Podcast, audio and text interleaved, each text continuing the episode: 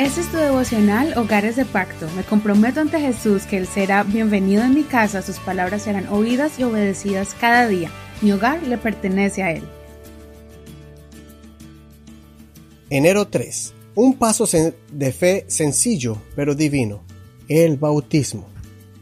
Mateo 3. En aquellos días vino Juan el Bautista predicando en el desierto de Judea y diciendo, Arrepentíos porque el reino de los cielos se ha acercado.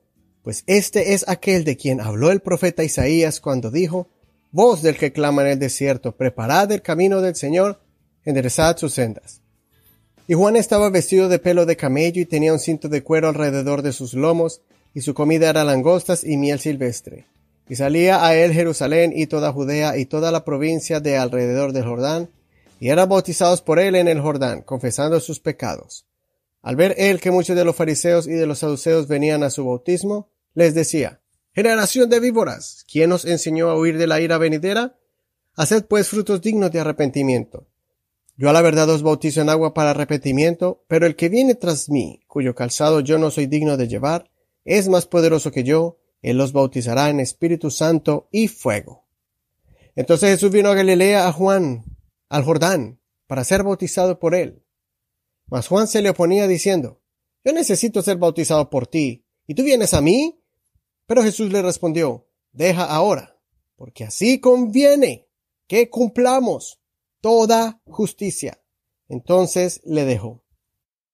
Y Jesús, después de que fue bautizado, subió luego del agua, y he aquí los cielos le fueron abiertos. Y vio el Espíritu de Dios que descendía como paloma y venía sobre él, y hubo una voz de los cielos que decía, Este es mi Hijo amado, en quien tengo complacencia. Mateo continúa contándonos cómo las profecías se, han cumplido desde el nacimiento del Señor y del lugar en que nacería. Y ahora nos muestra cómo se cumplió la profecía de Isaías acerca de aquel que le abriría el camino al Señor, y ese sería Juan el Bautista. Así como el nacimiento del Señor fue anunciado por ángeles, de la misma manera, Juan fue escogido por Dios para una misión, no la de escribir cartas o evangelios o libros, no para hacer milagros y prodigios, sino para anunciar la llegada del Mesías y preparar los corazones de muchos para que fueran sensibles al mensaje de salvación. Y ese fue un llamado más grande que el de Moisés. Y aunque Juan no conocía al Señor en persona, pero sí sabía que pronto lo conocería. Y fue en ese día que Jesús descendió para ser bautizado. Y en ese momento Dios le confirmó a Juan que Él era el Salvador del mundo. Lo que no entendía Juan era por qué el Salvador del mundo, que venía a bautizar con el Espíritu Santo, venía a Él para ser bautizado en agua. Y Jesús le explica que es necesario que se cumpliera toda justicia, es decir, que ese era el paso para el arrepentimiento y el perdón de pecados para la humanidad, y Jesús no era la excepción, ya que era Dios hecho carne. Y toda carne tendría que pasar por ese proceso del arrepentimiento y perdón de pecados por medio del bautismo.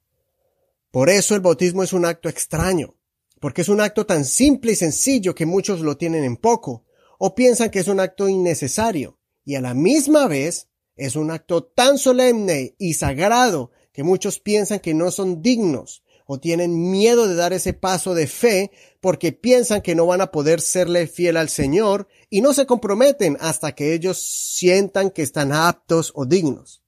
Muchas personas me han dicho que se van a bautizar hasta que dejen de hacer pues las cosas malas. ¿Qué posición tiene? Estamos actuando como los fariseos que pensamos que por nuestras propias fuerzas y nuestras propias obras no necesitamos del arrepentimiento.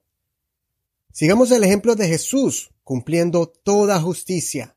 Si no ha pasado por las aguas del bautismo, lo invito para que lo haga por fe recibiendo la salvación. Si ya se bautizó, no olvide mantenerse humilde sabiendo que es por su gracia que estamos en pie y no por nuestras propias obras.